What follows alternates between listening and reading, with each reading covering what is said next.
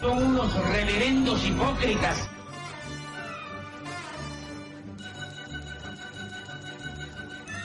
¿Por qué no suben a la tribuna a responderme si son tan hombrecitos? Tú te puedes reír, tú puedes decir lo que tú quieras, pero tú mientes.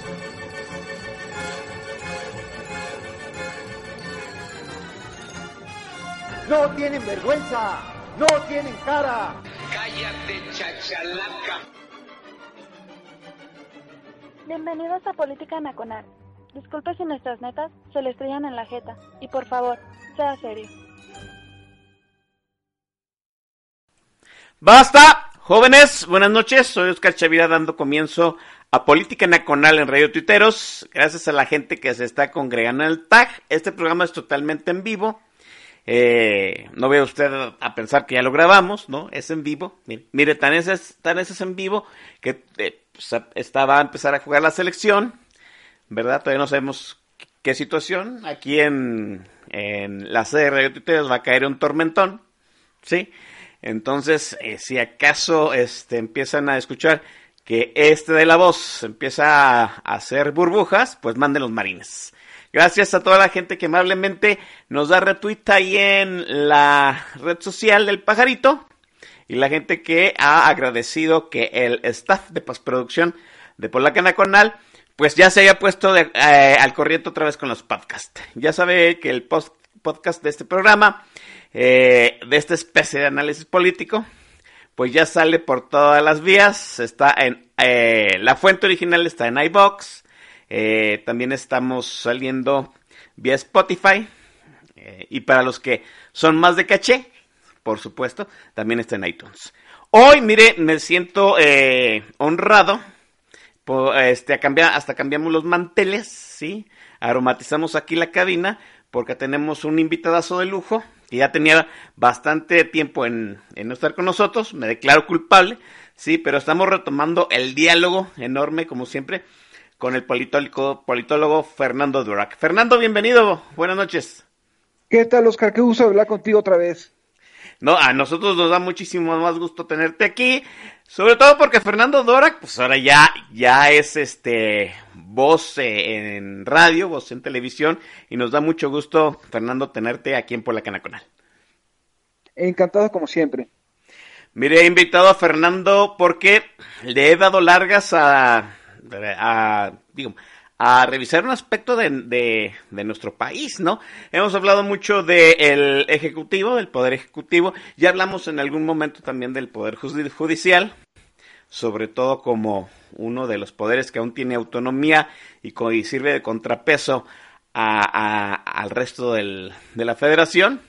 Pero pues hay que darle otra vez eh, reflectores, hay que hablar del poder legislativo de la Cámara de Senadores y Diputados, porque créalo o no usted, chequese el calendario, pues ya tiene una, un año la legislatura. ¿Qué, ¿Qué, rápido se va el tiempo. Ojalá, ¿verdad? Todavía se nos hacen eternos los cinco años que, que le restan al licenciado López en la presidencia, pero por lo pronto y rápidamente la... ¿Sí? ¿Me escuchas, Fernando? Bueno, bueno. Bueno. ¿Sí me escuchas? Aquí estoy. Ah, ok. Bien, gracias. La legislatura de esta sexagésima tercera, cuarta legislatura, pues ya cumplió un año. Ellos se entraron, ya sabe usted, tomaron posesión de sus cargos en septiembre del año pasado y ya estábamos un año del inicio de pues esta administración, ¿no?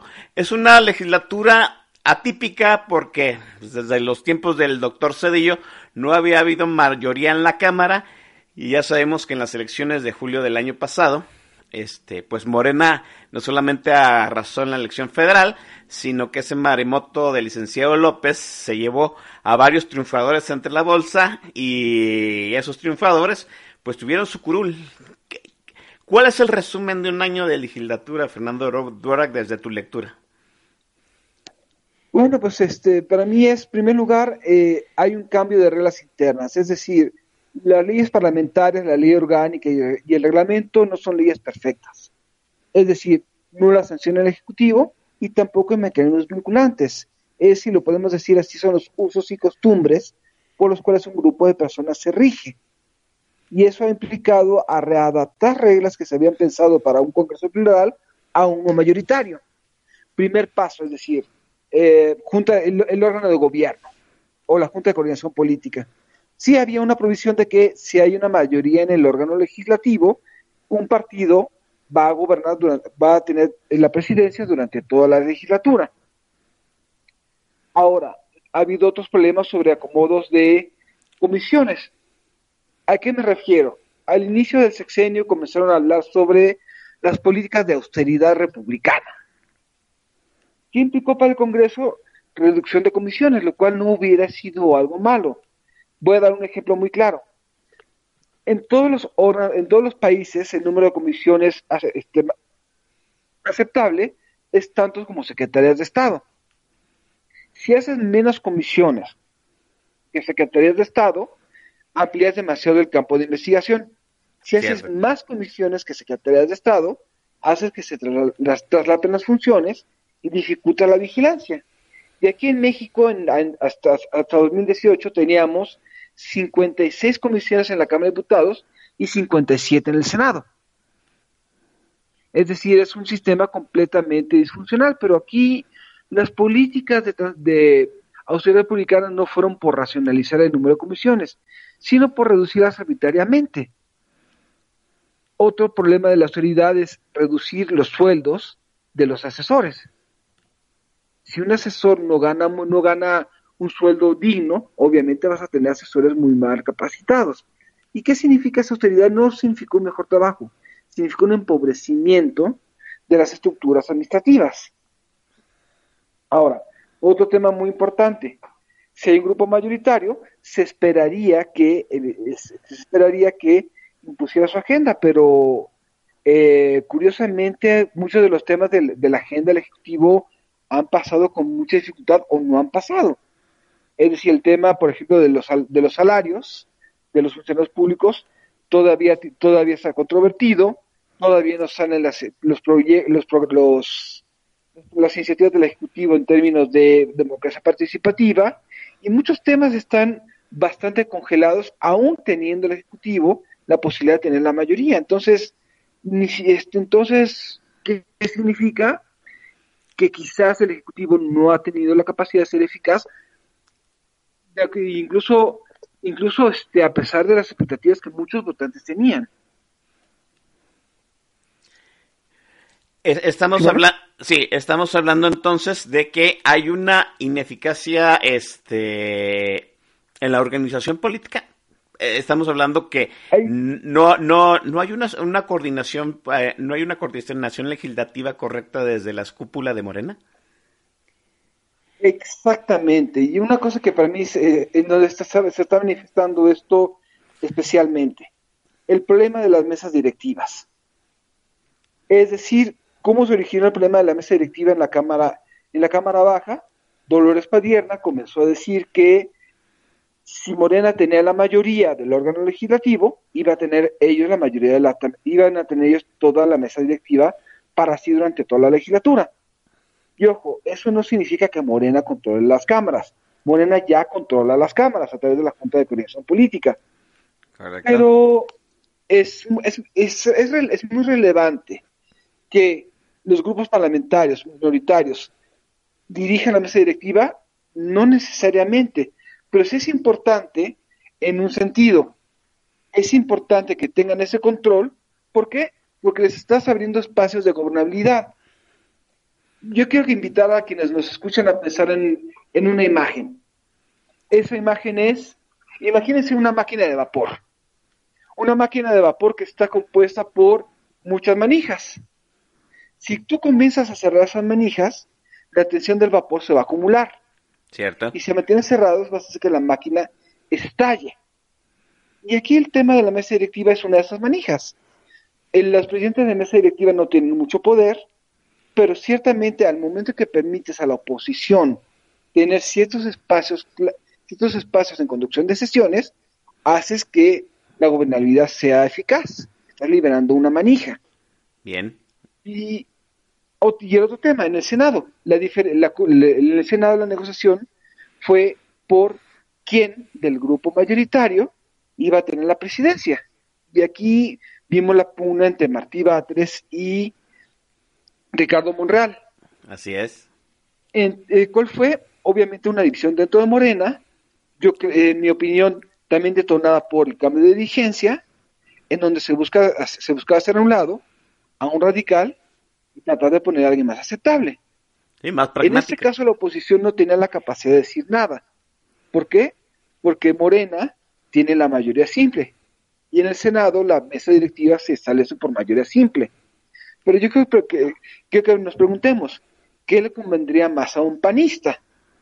¿Tener a Batres como presidente de la mesa directiva o tener a cualquier otra persona como presidente? Qué, interesante está planteando esta situación de eh, eh, Fernando Duroc de las dos cámaras. Es muy interesante por lo siguiente, ¿no? Número uno, en el Senado la pugna de la, por la no es por la presidencia de, de la Cámara. Ya se sabe que Morena la va a presidir. Aquí la pugna es entre los dos grupos internos del partido mayoritario, porque Batres quería reelegirse y obviamente Monreal no se lo permitió. Monreal, ya lo sabemos, pues es más pragmático. Eh, es un político avenido del PRI, luego eh, estuvo en el PT y luego este, y llegó finalmente a Morena. Sí, Batres es un personajazo, pues totalmente de izquierda, más radical. ¿sí? Ese es el problema en el Senado, es una pugna cupular entre el partido de Morena. Y el problema en la Cámara de Diputados, pues sí es una cuestión de gobernabilidad interna de la Cámara, eh, en el sentido de darle espacios de, poder, de control de la Cámara a los distintos partidos que están representados eh, eh, en, el, en, San Lázaro, ¿no? Razón. Aquí hay dos cosas que, debo señalar. Primero, la elección del, presidente de la mesa directiva en Cámara de Diputados es mayoría simple, es mayoría calificada, es decir, se requieren dos terceras partes de los diputados para nombrar al presidente. En el Senado es mayoría simple. ¿Qué significa? Un grupo de oposición, la oposición tenía un punto de veto en el nombramiento de la mesa directiva en la Cámara de Diputados, pero no en el Senado. Así es. Ahora, ah. ¿cuál, es el, ¿cuál es el problema aquí? Obviamente, si Morena quería cerrar espacios a la oposición, se, se genera una crisis de gobernabilidad que no se iba a generar en el Senado. Eh, es decir, Porfirio Muñoz Ledo levantó la mano de inmediato para reelegirse lo cual no estaría mal si él no hubiera dicho que iba a utilizar su cargo para impulsar su propia agenda personal, que es la reforma del Estado. Y si tú vas a utilizar un cargo que se supone que es de representación de todo el órgano para tu propia agenda, te estás descalificando como un interlocutor. Así es, claro. En cierto sentido, el presidente de la Cámara de Diputados debe de guardar, eh, ¿cómo decirlo? No? Cierta imparcialidad de hecho, los presidentes de cualquier mesa directiva deben guardar imparcialidad. Ojo, no significa que sean neutrales políticamente. Significa que deben de ser confiables entre sus compañeros. Exacto. Y aquí hay un tema que para mí me parece muy importante. ¿Y cómo lo voy a ilustrar? Hasta 1999, las mesas directivas o las presidencias duraban un mes. Ah, ¿Por qué? Porque eso lo veníamos arrastrando desde Cádiz, desde 1812. En Cádiz la única, la única diferencia de grupo político era si eras peninsular o si eras de la, de la colonia. y la forma en la que ellos se dividieron. La mesa directiva es un mes uno y un mes otro. En 1999 se, generó una, se creó una presidencia anual. Es decir, no puede haber un presidente de esa directiva permanente porque los legisladores solamente se ven las caras tres años. Exacto. Y si tú te ves las caras tres años, no puedes dar, no puedes poner, ser un presidente en la directiva fuerte. ¿A qué me refiero? En otros países existen varias cosas. Por ejemplo, lo que se conoce como régimen disciplinario. ¿Qué significa?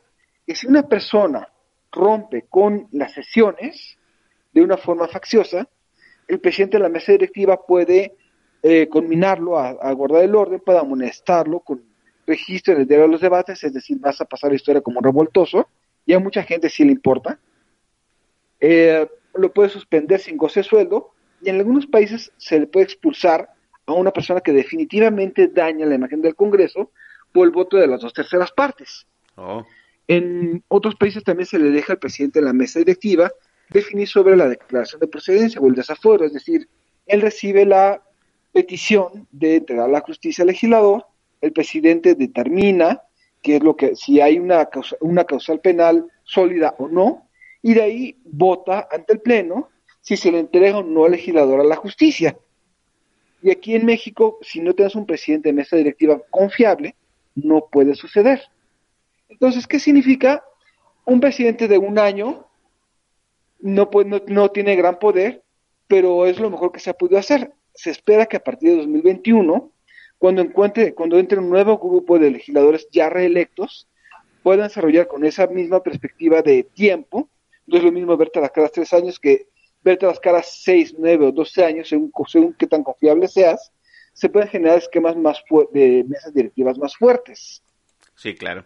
Entonces, el conflicto para mí es, eh, para mí en, la, en el tema de, de la Cámara de Diputados fue uno, Morena quería acaparar los cargos, quería hacer las cosas de la oposición. Dos, se generó un escenario de una crisis de gobernabilidad. ¿Por qué?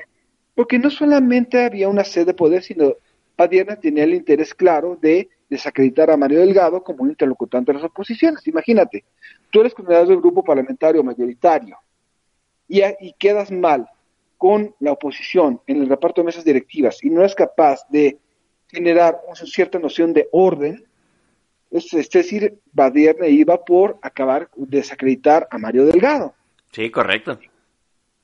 Que, que de hecho en algún, eh, eh, déjame decirlo, en algún momento ya le ha pasado a otro coordinador eh, de bancada, ¿no? Que queda totalmente desacreditado y eso hace conflictivo, rasposo y lento el proceso legislativo. Completamente. De hecho, de hecho, de hecho eso ha pasado numerosas veces. Por ejemplo, si recordarás en 2004 a Diego Fernández de Ceballos lo relevaron de la coordinación del grupo parlamentario del PAN en el Senado. ¿Por qué? Por pleitos internos. En esos momentos la senadora Luisa María Calderón Hinojosa, conocida en los bajos mundos como la Cacoa, lo comenzó a querer tirar de la coordinación. ¿Por qué? Porque a través de la coordinación ibas ibas a manejar muchos recursos que iban a ser útiles para la campaña de su hermano. Por supuesto. Y sí, incluso en el sexenio pasado, durante la negociación del Pacto por México, Ernesto Cordero, que era presidente del Senado, y ojo, el en el Senado los presidentes de mesa directiva tienen un poco más de poder que en la Cámara de Diputados. El, en ese momento Cordero, como presidente del Senado, quiso boicotear los trabajos del Pacto por México a través de los turnos. ¿A qué me refiero? Si tú eres una, una persona, si tú tienes un poder de turnar una iniciativa a comisiones, tienes un gran poder de agenda. No es lo mismo que tengas un interés a que salga rápido una iniciativa y la mandes a una comisión que está presidida por tu partido, a que no lo tengas y lo mandes a varias comisiones, este, más, a varias comisiones presididas por varios partidos, de tal forma que los costos de negociación se incrementan. Y eso fue lo que hizo Rezo Cordero en su momento, incrementar los costos de negociación de algunas iniciativas del Pacto por México, con el fin de, obviamente, un interés político, un interés político de los calderonistas. Cierto. Y, ya sabemos cómo, ya, ya, recordamos la solución de todo eso, ¿no? La cierta parte calderonista está votando en contra en varias decisiones trascendentales del PAN, ¿no? Eh, estamos hablando entonces que alguien de la bancada de Morena desconoce los acuerdos previos de Mario Delgado, propone la reelección de Porfirio, Porfirio se monta en la ola y se crea un conflicto dentro de la Cámara de Diputados. Te pregunto a ti que eres el experto, ¿no dice el reglamento que eh, el segundo año se tiene que eh, entregar la presidencia de la mesa directiva a la oposición? Dice, lo que dice la ley orgánica es que las presidencias de mesa directiva se van a ir dando los partidos en orden descendente de su presencia en el pleno. Es decir, primero el partido el partido con más con más este con más fuerza, luego el segundo y luego el tercero. Y aquí también hubo muchas trampas a lo largo del tiempo. Vamos a hablar de las dos legislaturas de Fox y la, y la segunda de Calderón. En esas tres legislaturas al PRD le hubiera tocado, le hubiera tocado, o le tocaba presidir la mesa directiva en los tercer años de sesiones de cada una de esas legislaturas. Cierto. ¿Qué pasó? En la medida que el presidente de la mesa directiva también tiene la facultad de llamar a la fuerza pública para resguardar el, recinto legislativo, al PRI y al PAN les dio miedo que, digamos, en la negociación del presupuesto, al presidente de mesa directiva del PRD se le olvidara llamar a la fuerza pública, digamos, en un momento donde el Barzón estuviera a punto de entrar a la Cámara. Ajá. Y lo que hicieron fue cortar artificialmente el periodo del PRD de tal forma que presidiera solamente en los periodos de receso.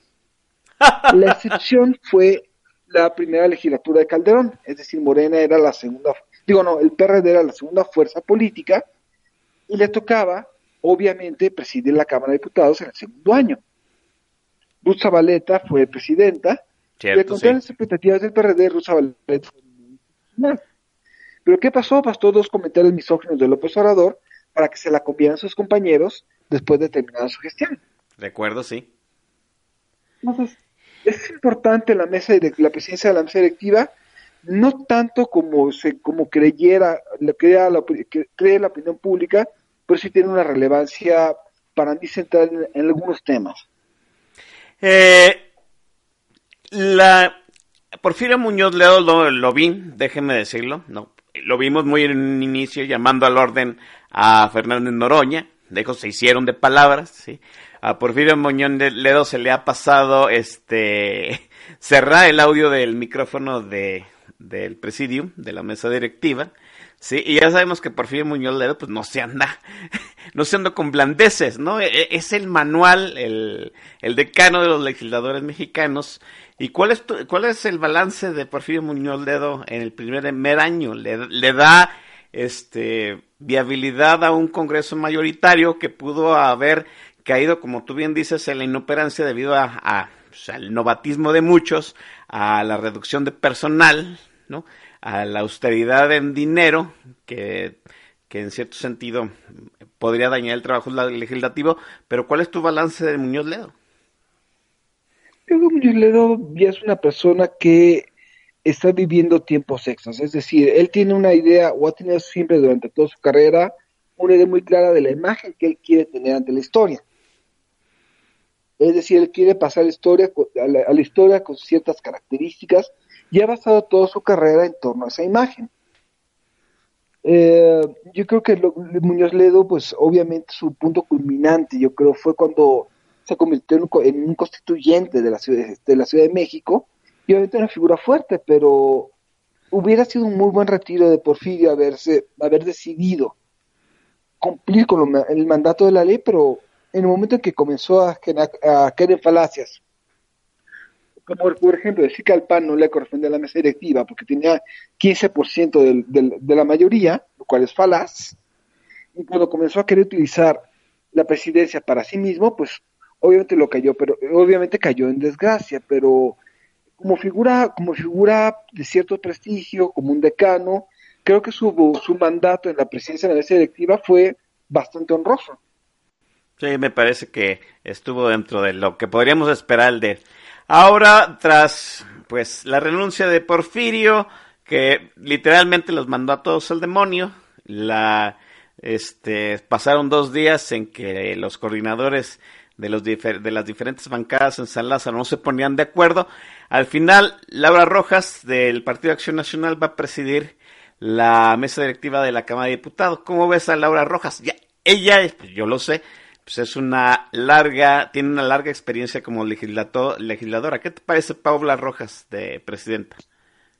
Yo creo que puede ser un buen papel. Vamos a ver cómo, cómo comienza a articular una, una, un, un reconocimiento propio. Creo que el tema es, si para mí lo relevante hubiera sido comenzar a pensar en perfiles confiables para la mesa directiva, y aquí me, y aquí me refiero no solamente a presidencia, sino que en realidad el grueso de las negociaciones que hubo en los últimos días no fue por presidente, sino por quién iba a ser vicepresidente del PAN, y no fue sino hasta que se designó a Marco Antonio Adame, que era un interlocutor aceptable cuando se estrabó el problema, yo creo que aquí el tema es ella va a tener la capacidad, la autoridad para, para una labor de mesa directiva. Ha sido presidenta de comisión, cierto, ha sido presidenta de, Comisión de Relaciones Exteriores en el Senado, pero vamos a ver cómo ella se desempeña en un papel que es muy distinto a lo que hacía antes. Y aquí, y aquí hay algo, algo muy importante.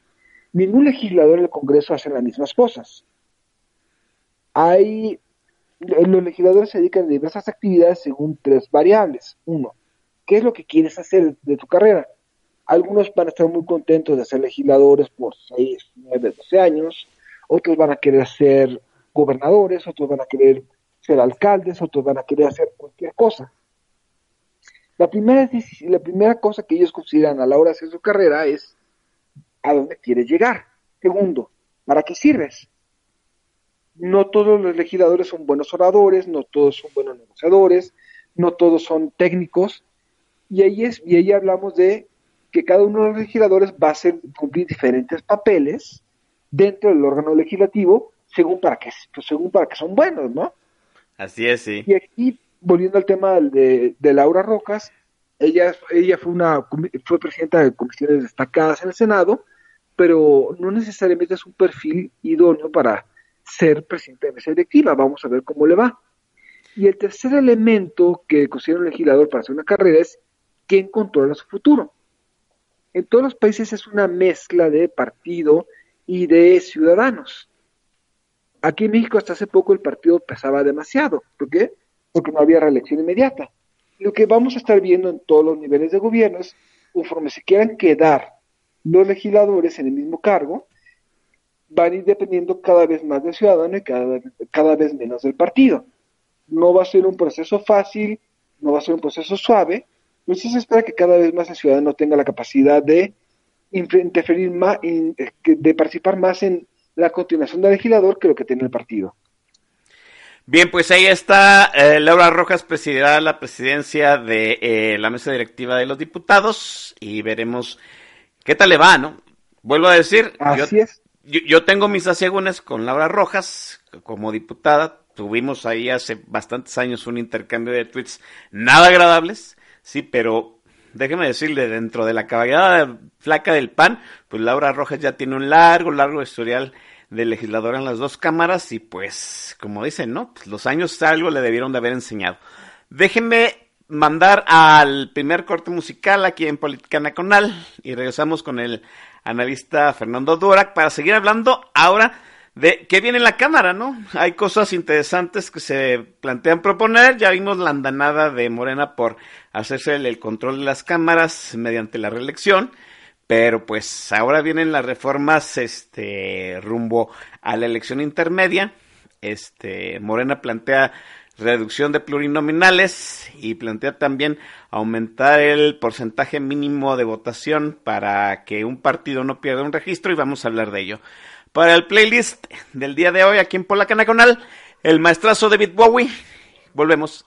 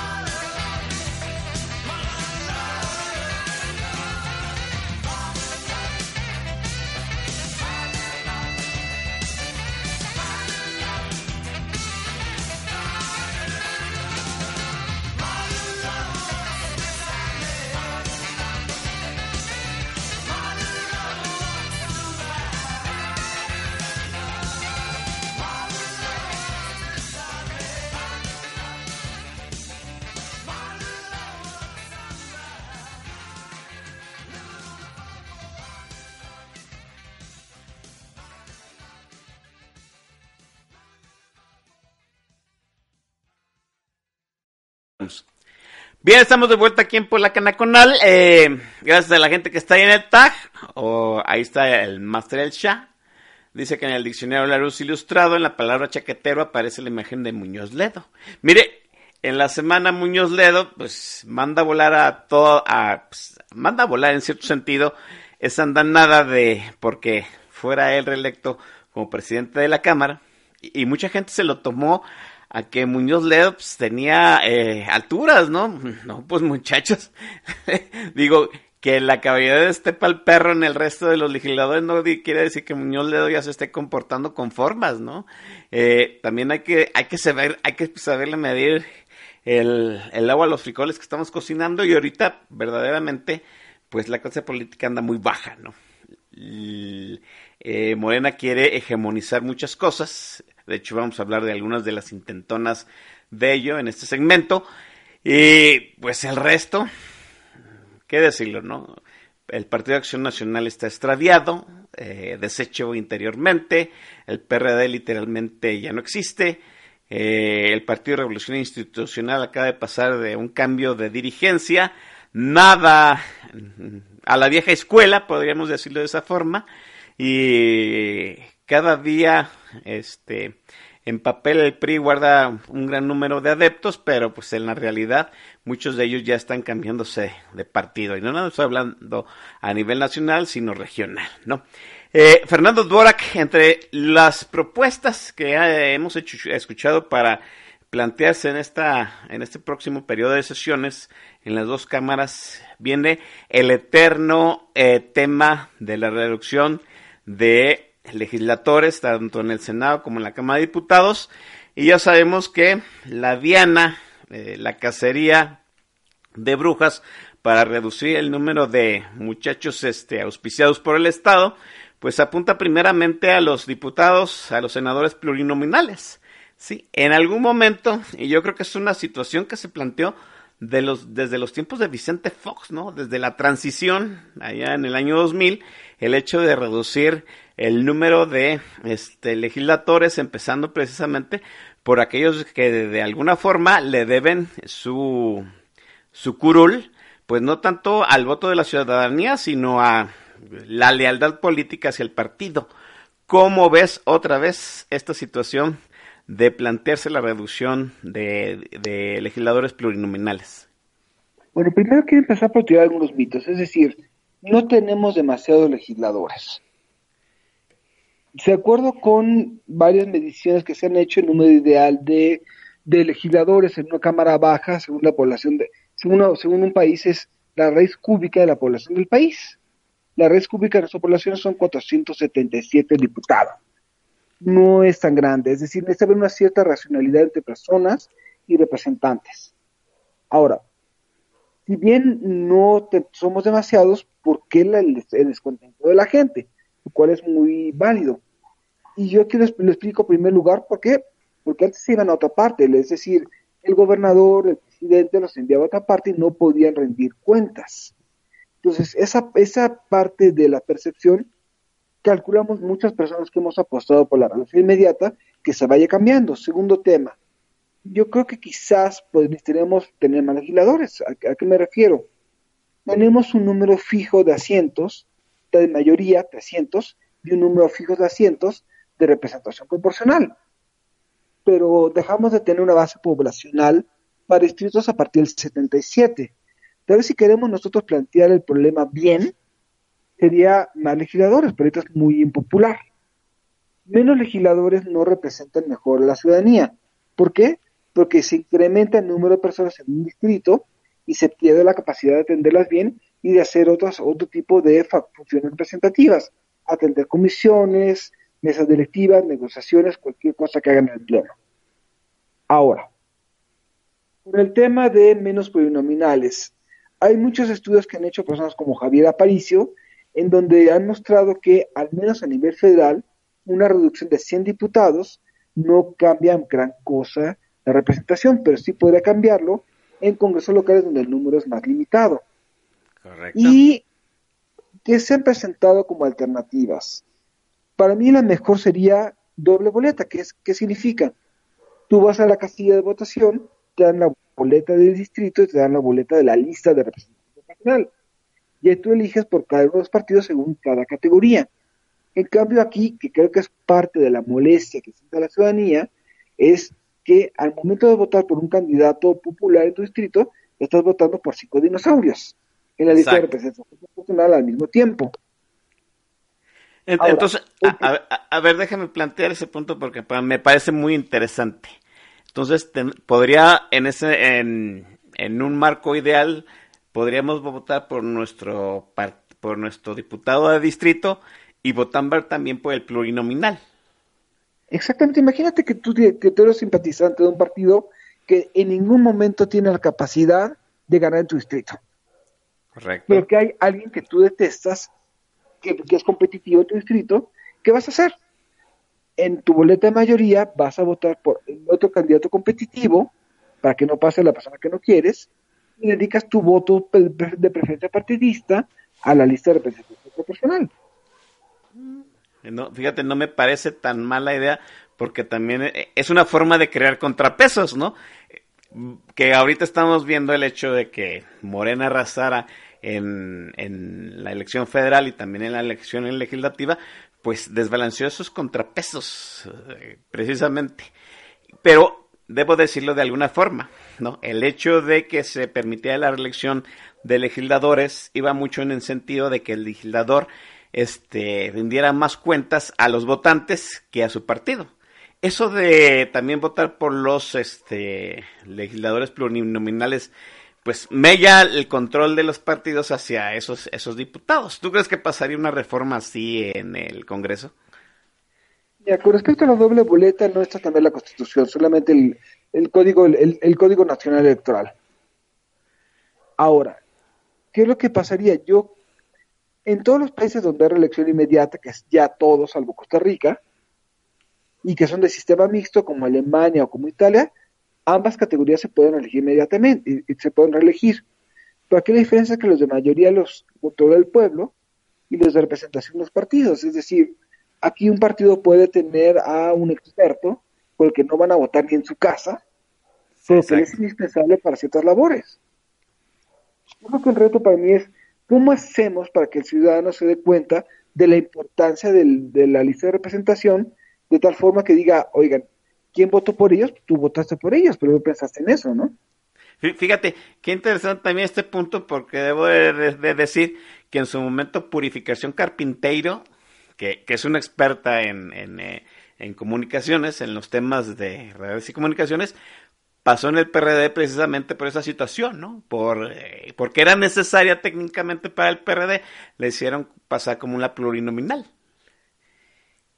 Así es. Y ¿qué es lo que va a pasar? Obviamente a lo largo de las legislaturas, el partido político, si se está obligado a tener mejores listas, más competitivas, va a hacer que tenga ciertos perfiles que sean más visibles, ¿no? y hay otras personas que dicen que habría que votar por listas abiertas, es decir, de la lista de partidos tú votas por el 1, el 5 y el 3, pero aunque eso puede ser bueno, entre más complejas hagan las leyes electorales, más difícil le vas a hacer de entender para el ciudadano promedio. Cierto, ¿no? Y, incrementa la posibilidad de que haya errores en la interpretación. Entonces, para mí, una muy buena reforma para empezar sería esa, la de doble boleta. Reducir 100 diputados, ¿sería correcto? Javier París dice que no, digo, no mermaría la poca democracia que hemos conseguido, que darían entonces 300 diputados, cada uno por representante un, un distrito, y 100, y 100 plurinominales. ¿Cómo ves? No es la correlación de, asientos. Es decir, no cambias, no cambian los equilibrios del Congreso. Pero a nivel federal, cuando estamos hablando de 100 asientos, pero a nivel local, lo que haces es darle más asientos al grupo mayoritario, más porcentaje de votos al grupo mayoritario. Y ese es el riesgo. Y también hay muchas otras formas que podemos explorar sobre los asientos. Por ejemplo, aquí hay un número móvil de asientos de, de RP como en Alemania, que sirve para compensar la poca presencia de algunos partidos minoritarios. Entonces, en eh. México también de los 19 países que tienen listas de, sistema mixto como el nuestro, México es el único que tiene números fijos para ambas categorías. Eh, hablemos en este momento de hegemonía pues mayoritaria morenista. ¿Reducir, reducir 100 diputados no afectaría el contrapeso al partido Morena? No, porque a final de cuentas estamos hablando de estamos hablando de muchos asientos. Esos asientos se, le, se reducen a todos los partidos. No se distorsionaría mucho el, la correlación. ¿Por qué? Porque también de esos 100 que se reducen, Morena perdería un porcentaje similar. Sí. Ahora, el tema para mí es más complejo es el Senado. No hubo una lógica en la introducción de los senadores de representación proporcional en su momento, más que ampliar los espacios de la oposición. Pero no había una lógica de diseño superior a eso, y aquí tenemos una serie de telarañas mentales. Por ejemplo, la dogmática constitucional nos dice que los senadores representan a los estados, lo cual es falso. Los estados, a partir de 1912, cuando la elección del Senado se hizo, se hizo la ciudadanía, los senadores representaban a una, a, un, a una base electoral que, coincide con el tamaño, con, la, base electoral de la población de los estados, pero no representa a los estados. Exacto, sí. Hay dos formas en las que un senador podría representar los intereses del estado. Opción uno, en Alemania, los miembros del, Bundestag, del Bundesrat, que es la Cámara Alta, son burócratas locales, que los envía el gobernador del Land. En esos casos, siempre estos burócratas tienen voto, tienen voto, tienen, tienen, tienen, tienen mandato, claro, es decir, tienen mandato imperativo. Cuando hay ciertas leyes en el, Bundes, el Bundesrat, tiene poder de veto, lo que pasa es que se, se les libera de ese mandato imperativo y negocian. Pero por lo general son burócratas que representan los intereses de los estados y están sujetos a mandato imperativo en muchos casos. Esa es la opción uno. La opción dos es que, como pasaba en México antes de 1912, los congresos locales enviaran a los senadores. Mm. Ahí sí habría un caso de representación de los estados en el proceso legislativo, pero ahorita ese es, este, ahorita, eh, ahorita no representan a los estados. Mito 2. Eh, nosotros en México adoptamos en 1824 un número igual de senadores para cada estado. Y lo tomamos de Estados Unidos, eh, porque su constitución de 1791, imagínate el viejo criterio que tenemos, cuando se negoció la, la constitución, el estado de Nueva York y el estado de Massachusetts querían tener querían tener más este, senadores que los que Connecticut o Rhode, Island. Y en esos momentos dijeron, dijeron Connecticut y Rhode Island, nos das menos senadores y nosotros nos salimos del pacto. Entonces el criterio de número fijo por cada estado es lo que se conoce como el convenio Connecticut, que es un criterio del siglo XVIII. Actualmente, en los países que han adoptado sistemas federales de cámaras altas federales, recientemente como Alemania, tienen un número móvil de senadores según su base poblacional. Entonces, si vemos estas dos cosas, eh, la, reducción de, los, la reducción de los senadores de representación proporcional sí vendría a quitar cierta representatividad a al, Senado, especialmente para los partidos pequeños como PT como, Verde. ¿Por qué? Porque no pasarían ni en la primera ni en la segunda fórmula, mayoría y tampoco tiene una razón lógica de diseño institucional. Es decir, nadie quiere empezar a decir, oigan, señores, tenemos un Senado que está diseñado con criterios caducos. Mm. Alguien habla ahí, obviamente ya sabemos cómo, cómo es la opinión pública, ¿no? Se habla de reducir plurinominales, se habla de 100, y el ciudadano común dice, pues mejor todos, ¿no? Los 200 o, los que sean eh, este, proporcionales en el Senado, que nos cuestan y no hacen nada. Desafortunadamente, pues esa es la noción que tenemos. Quitar todos los plurinominales es peligroso. Es difícil, le estás entregando a un partido político la, la capacidad de controlar la gran mayoría, la mayoría calificada por sí mismos. Y si, y, si, si nos fijamos, los legisladores que más trabajan son precisamente los plurinominales, porque tienen un mandato de tratar temas específicos. Correcto. Se habla también eh, de eliminar, además de eliminar los plurinominales, de elevar la, el porcentaje de votos mínimos en la elección para que un partido mantenga su registro. Ya sabemos que ahorita el número mágico es 2% de la votación efectiva.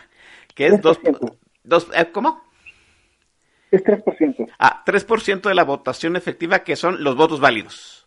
Sí, estamos, descar estamos descartando ahorita todos los votos nulos, los votos no válidos, etcétera, etcétera. 3% de la votación efectiva, los votos válidos, para que un partido eh, mantenga su registro. Ya sabemos que en, en, el último drama de la elección, pues el partido de trabajo, por ahí unos cálculos mafufos, alcanzó a salvar el registro. Ahora se está pensando en elevarlo a 5%, pues en la tablita de entrada está el Partido del Trabajo y enseguida Nueva Alianza y el Verde Ecologista. ¿Cómo ves esta propuesta de elevar a 5% el, la votación mínima efectiva para mantener el registro? Yo creo que aquí matizaría, yo veo muy bien que se, que hace el número de representación. ¿Por qué? Porque estás haciendo que sobrevivan los partidos más competitivos. Incluso en Alemania el, umbral de representación es 5%, por ejemplo. Pero aquí yo matizaría, yo creo que aquí hablaría yo muy bien de un, de un 5% para acceder a asientos. Es decir, si tú no tienes al menos 5%, no tienes derecho a tener asientos, asientos, asientos para, tu grupo, para tu grupo parlamentario. Y hacer un escalonamiento, que requieras un 3% de votación para tener al menos los recursos públicos mínimos para operar. Y si nosotros tenemos esa distinción entre asientos y financiamiento público, podemos hacer un, una, un requisito muy bajo para, al menos mantener un registro. ¿Por qué? Porque aquí el tema para mí no es tanto el, no es tanto que haya muchos partidos o pocos, sino que tenemos un oligopolio.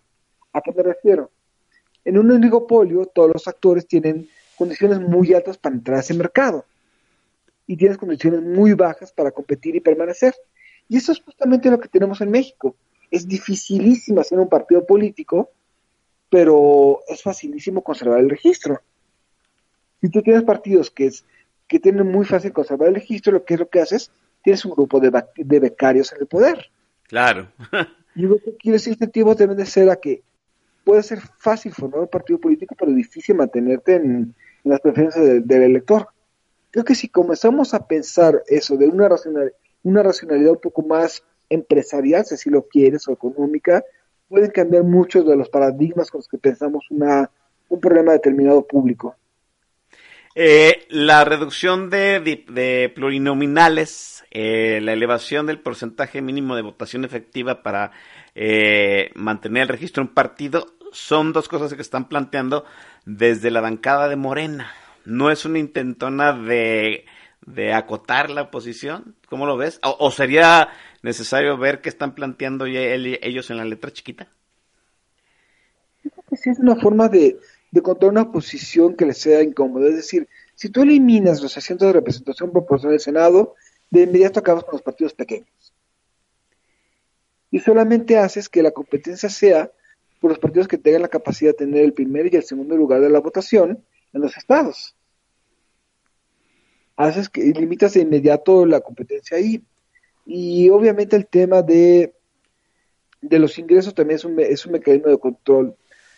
Yo pensé, este, entonces, pero lamentablemente aquí el tema es que, uno, son temas altamente populares, y dos, Exacto. las oposiciones están completamente desacreditadas para plantear una alternativa. Y ese para mí es uno de los graves problemas que estamos enfrentando en estos momentos para hacer un debate real. Hay, hay, una situación bien complicada de, sobre, sobre el debate que se viene, ¿no? Es muy difícil que, por decirlo de alguna forma, el PRI salga a dar la cara ante el, la ciudadanía diciéndole, oye, pues hay un peligro si eliminas todos los diputados, todos los eh, legisladores plurinominales y subes la cuota mínima de eh, para el registro de los partidos. Sí, sí, se, va, se va a ver como una situación demasiado hipócrita y muy cínica, ¿no?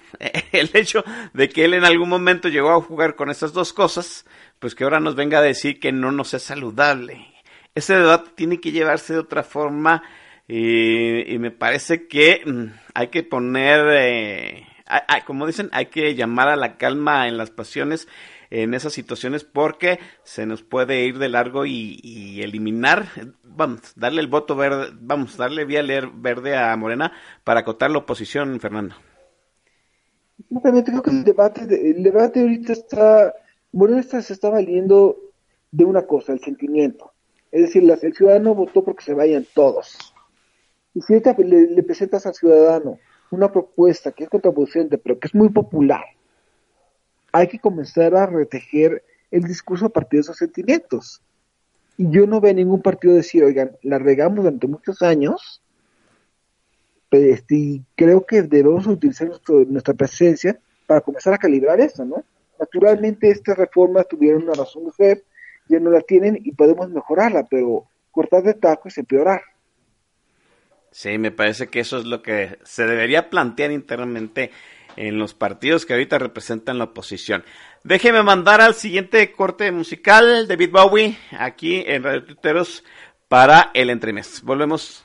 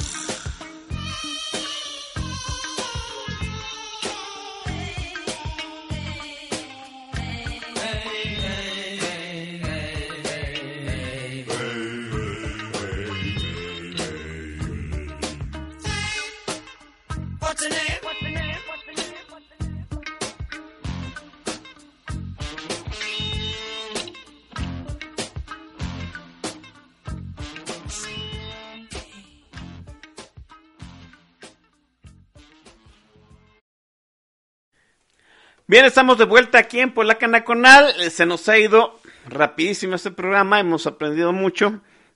Qué bueno que hay nociones nuevas. Yo estoy aprendiendo muchísimo, sobre todo para temperar este, pues esta situación de cómo reorganizar la oposición en este país. Eh, ver con otros ojos lo que se está planteando desde el Palacio de San Lázaro, desde el nuevo edificio del Senado, en la situación de vuelvo a decir, de reducir los plurinominales, de aumentar el porcentaje mínimo de votación válida para que un partido mantenga su registro. Pero ahora vamos a, podríamos decirle, los tabús del sistema, ¿no? ¿Y cuál es el último tabú que estábamos comentando aquí con Fernando Dora eh, fuera del aire? Pues el último tabú es la reelección presidencial.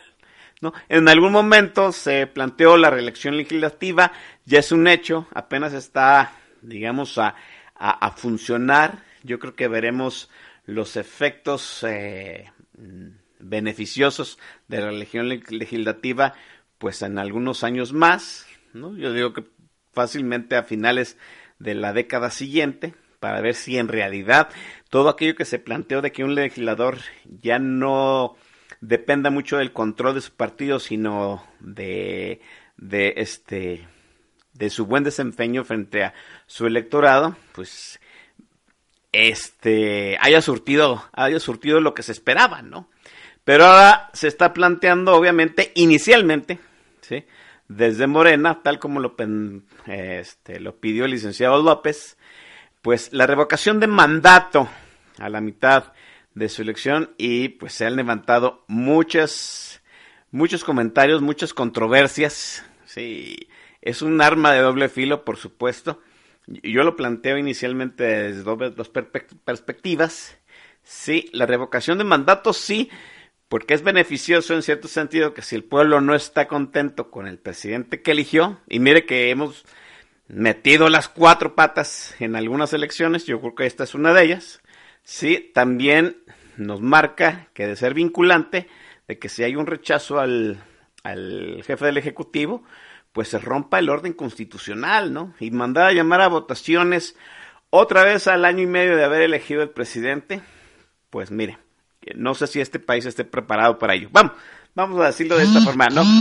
Este, el presidente, este país nunca ha estado preparado para nada, pero pues es una posibilidad. La otra posibilidad, y otros han planteado que una revocación de mandato a la, a la, este, a la mitad del primer trienio, a la mitad del sexenio, pues es mantener al presidente en campaña presidencial, ¿no?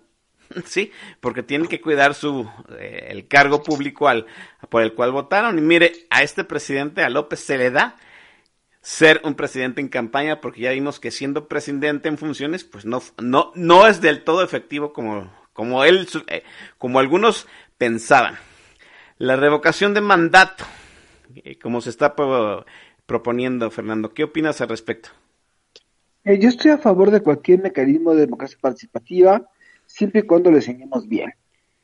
Y este es un caso de la revocación de mandato, es decir, uno, la revocación de mandato existe en sistemas presidenciales y es el arma también nuclear del, al menos del ciudadano, es decir, cuando hay un incumplimiento claro de promesas de campaña, se le puede retirar y aquí hay muchos controles, es decir, primer control, debe ser convocado en la segunda mitad del, del mandato de la persona del cargo a, relevar.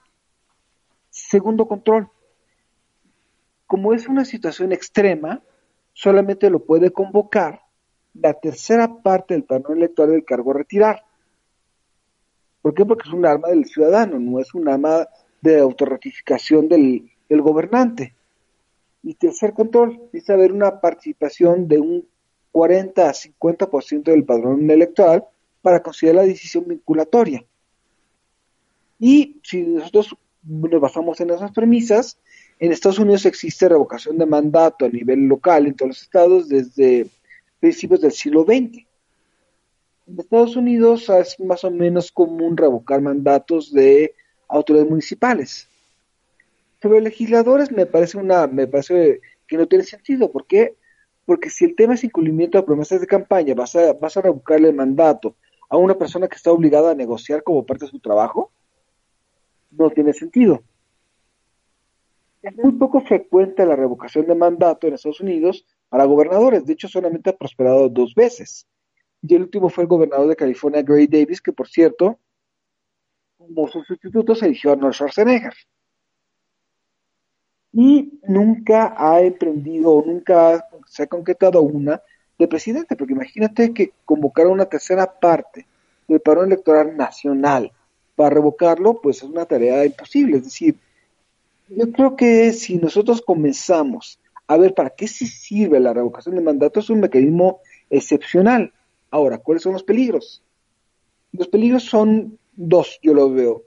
Por ejemplo, el, uno, en la Constitución de la Ciudad de México se estableció la, revocación de mandato, pudiendo un, pudiéndose convocar la, revocación un 10% del padrón electoral, pero se necesita del 60% del no para que sea vinculante. ¿Qué hicieron en la Ciudad de México? bajaron el umbral necesario para convocarlo y aumentaron el umbral necesario para considerarlo vinculante. ¿Qué, es, qué puedes, qué, ¿Cuál es el, puede ser el resultado? Que nadie quiera tomar una decisión difícil al inicio de su mandato. ¿Por qué? Porque al rato un 10% de tu base te va a querer tirar. Exacto. Y el problema dos, ¿qué pasa si, el, si un gobernante utiliza la revocación no para estar retirado, sino para realmente para, mantener una popularidad alta? Y eso, se, y eso pasó en Jalisco dos veces con Alfaro. Así es, cierto. Las dos veces las dos veces que fue presidente municipal hizo una serie de consultas de revocación, según él, mal organizadas, ilegales, donde participó un 10% del padrón, pero ese 10% dijo 90, 90% que siguiera. Eso no es revocación de mandato, es propaganda. Y en el caso de lo que está proponiendo López Obrador es que en el mismo día de la votación tenga lugar una revocación, eso es hacer campaña permanente, es decir, Volviendo al tema, yo estoy completamente a favor de cualquier mecanismo de democracia participativa, siempre y cuando le enseñemos bien, y ese no es el caso.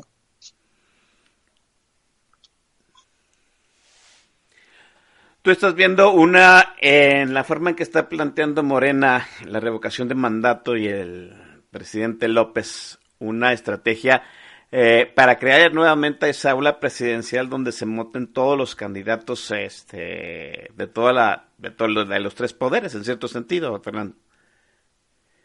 Creo que aquí lo que está, lo que quiere hacer el profesor es generar control, es decir, si tú tienes la capacidad de, controlar a una masa en, todos los estados que pueda tirar a alguien, pues lo vas a utilizar para tu propio beneficio. Si tú tienes la capacidad de tener a una opinión pública contenta para ratificarte siempre, obviamente vas a utilizar esto para legitimarte y eso es desvirtuar por completo la, idea de la democracia participativa.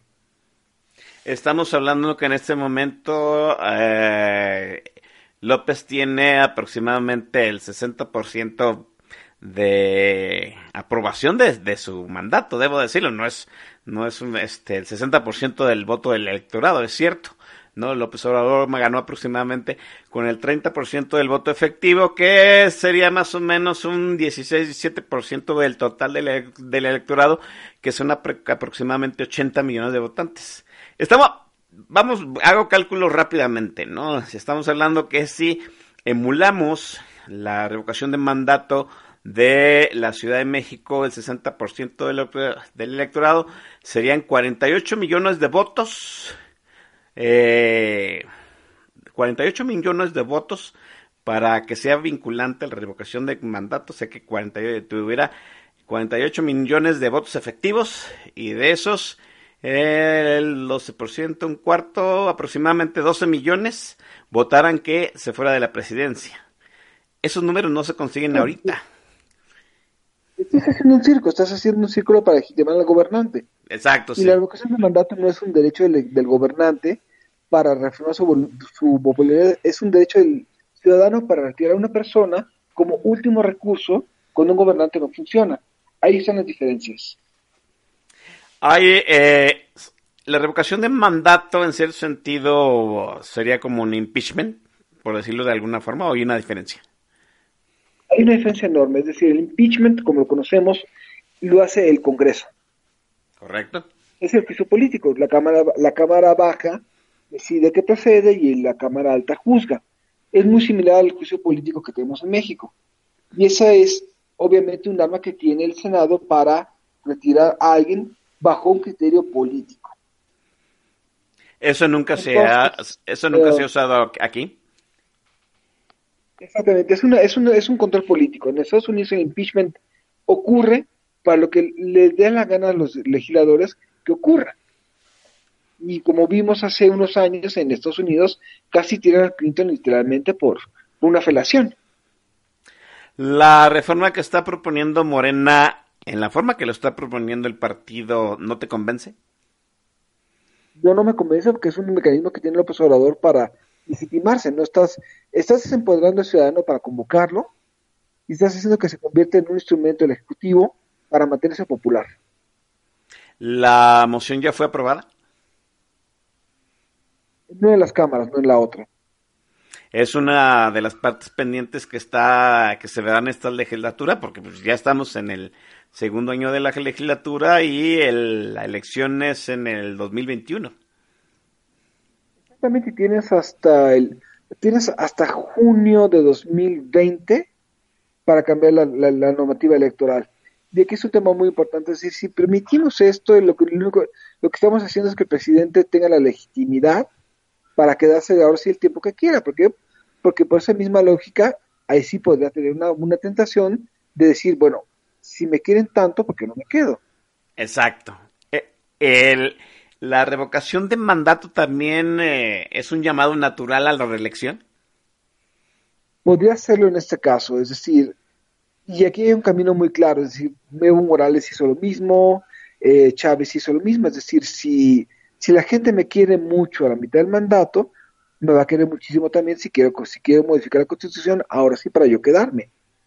Y aquí hay una trampa de discurso muy clara, es decir, López Obrador quiere mezclar la reelección de legisladores y autoridades municipales con la del presidente. Hace dos semanas dijo en una de sus mañaneras que la posibilidad de reelección era un abuso del gobernante, cuando en realidad es un poder del ciudadano para premiar y castigar. Y aquí está comenzando a tejer una narrativa en donde la reelección es mala, pero si el ciudadano lo quiere, si el ciudadano mayoritariamente me aclama, voy a tener que ceder que de hecho es parte del guion que pensábamos que en algún momento iba a seguir, ¿no? Si el pueblo quiere, pues hasta donde el pueblo diga, ¿no? Exactamente, y aquí no hay mucha forma para, y aquí no hay mucha forma de, y aquí no hay mucha forma de, darle giros retóricos, es decir, estamos hablando de una estrategia muy clara de posicionamiento a partir de propaganda, a partir de publicidad y a partir de golpes mediáticos. Y obviamente el mejor es si, si el ciudadano dice que puedo seguir en 2021, también voy a decir, voy a pedir que este, voy a, voy a hacerle caso si me dice, aún contra mi voluntad, que me quede después de 2024. Eh, es como, es como, ¿no? Una tragicomedia en dos actos. Preparo el primero, eh, en, términos, en términos de billares, eh, hago la carambola preparando ya la siguiente. Exactamente, y a la mitad del mandato tú puedes quedarte con el Congreso. ¿Por qué? Porque si ratificaste en, revocación, en una revocación de mandato tu permanencia y la hiciste al mismo tiempo que las elecciones legislativas, estás supeditando las elecciones legislativas a tu propia popularidad. Eh, hablemos un poquito de eh, Jaime Bonilla, Baja California Norte, el hecho de que es eh, elegido para una gubernatura de mandato de reducido para en cierta manera este eh, equiparar las elecciones de Baja California a las elecciones federales como se ha hecho en algunos otros estados, ¿sí? Eh, hacer mandatos este, de gobernador pequeños para luego sincronizar las elecciones locales con las federales. Bonilla es elegido y luego el Congreso, que ya está de salida, mayoritariamente panista, eh, hace una modificación para que Bonilla pues permanezca el mandato completo de gobernador o, extienda su gobernatura más allá de la cual por la cual fue electo es en cierto sentido pues extenderle el mandato a un este a, una persona elegida por voto popular y mucha gente lo entendió como la forma en que se va a meter el tema de la reelección por la puerta de atrás de hecho el tema de la reelección ya está, ya está en la narrativa de la gente, Fernando.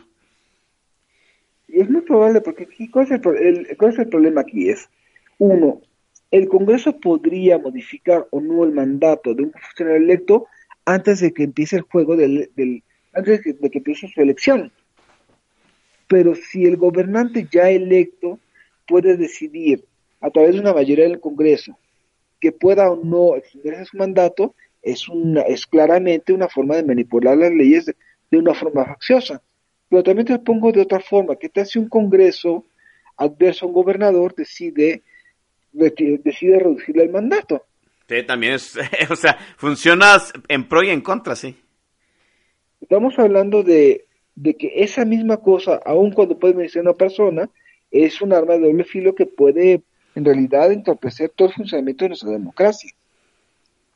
Se manifestó Jetkol Polemski a favor de lo que eligió el Congreso de Baja California. Vuelvo a repetir, de mayoría panista, y es el Congreso saliente, no es el Congreso que entra junto con Bonilla, pero el resto de actores políticos, incluyendo al presidente, se han este, manifestado en contra de esa situación. La ley Bonilla ya fue ratificada, pero pues, eh, de, cierto de cierto modo hasta Porfirio Muñoz Ledo planteaba la desaparición de poderes en Baja California si se llegaba entonces a, emitir la declaratoria de esta extensión de mandato de Bonilla. ¿Cómo crees tú que se va a resolver esta situación? En primer lugar, todavía no se publica. Entonces, al momento que se publique, ya puede presentarse una controversia constitucional. Eh, Porfirio Muñoz Ledo lo que dijo, pues es puro show, porque al final de cuentas, la única,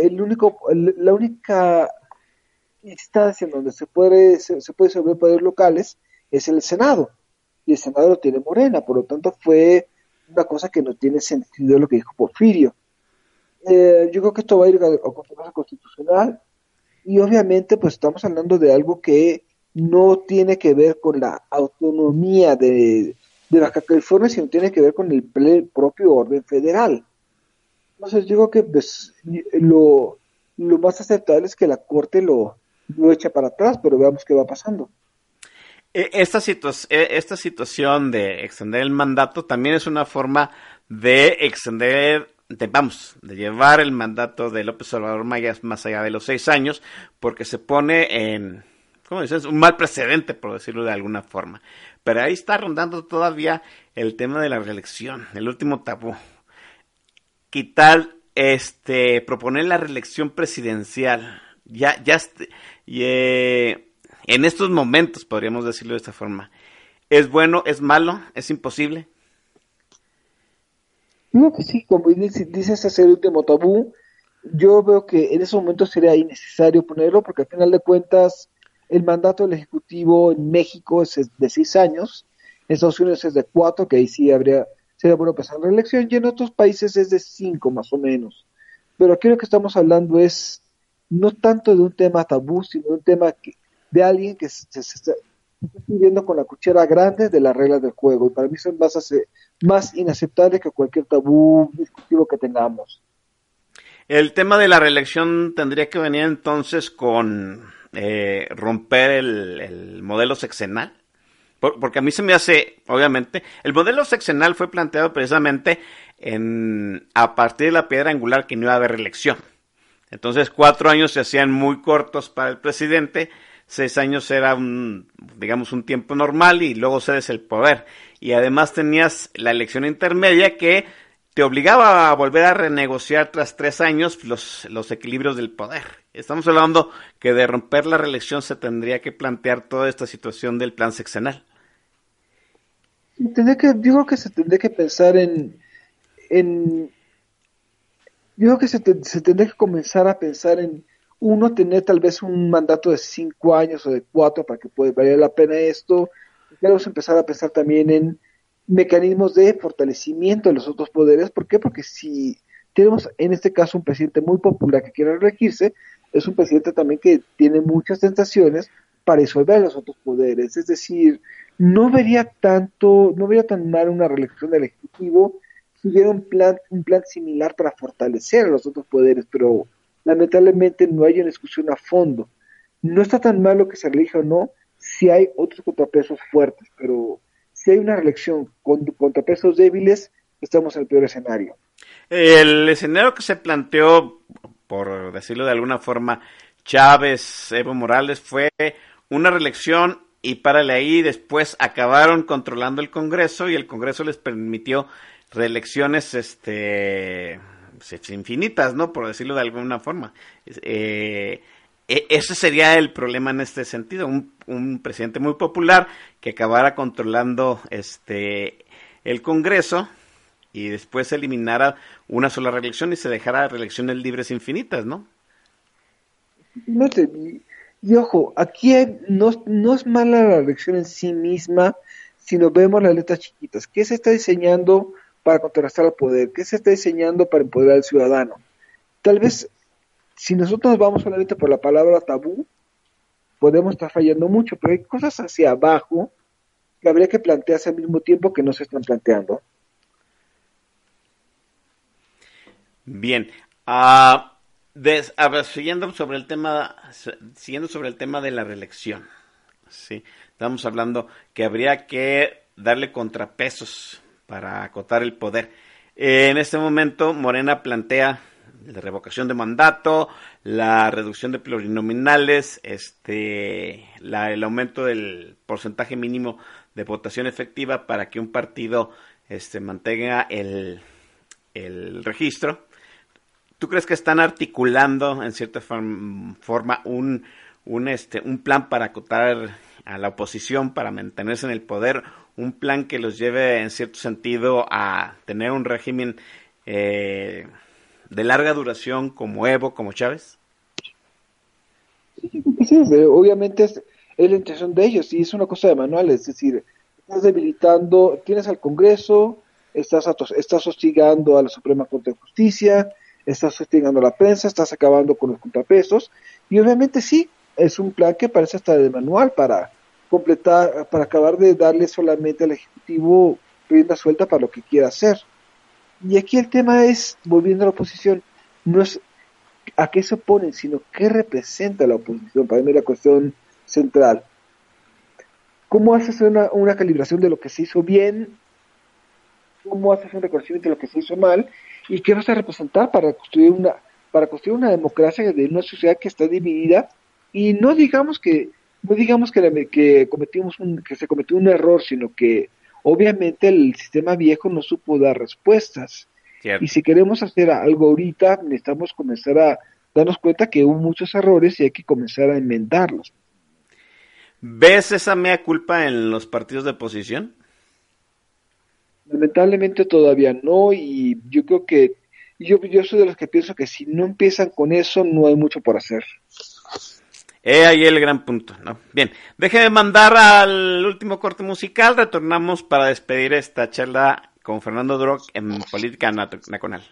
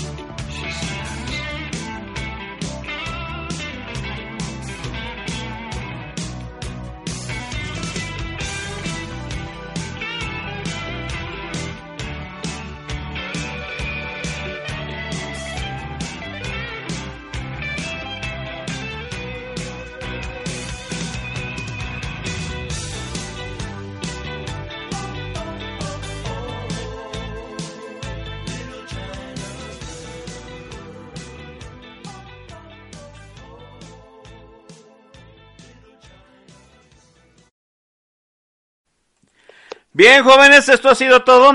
Déjenme agradecer al invitadazo de lujo del día de hoy, Fernando Duroa, analista político. Fernando, muchísimas gracias por tus comentarios. Me dijo una cosa muy importante en eh, fuera del aire y yo quisiera que la repitiera del aire porque pues, es lo que nos queda por hacer.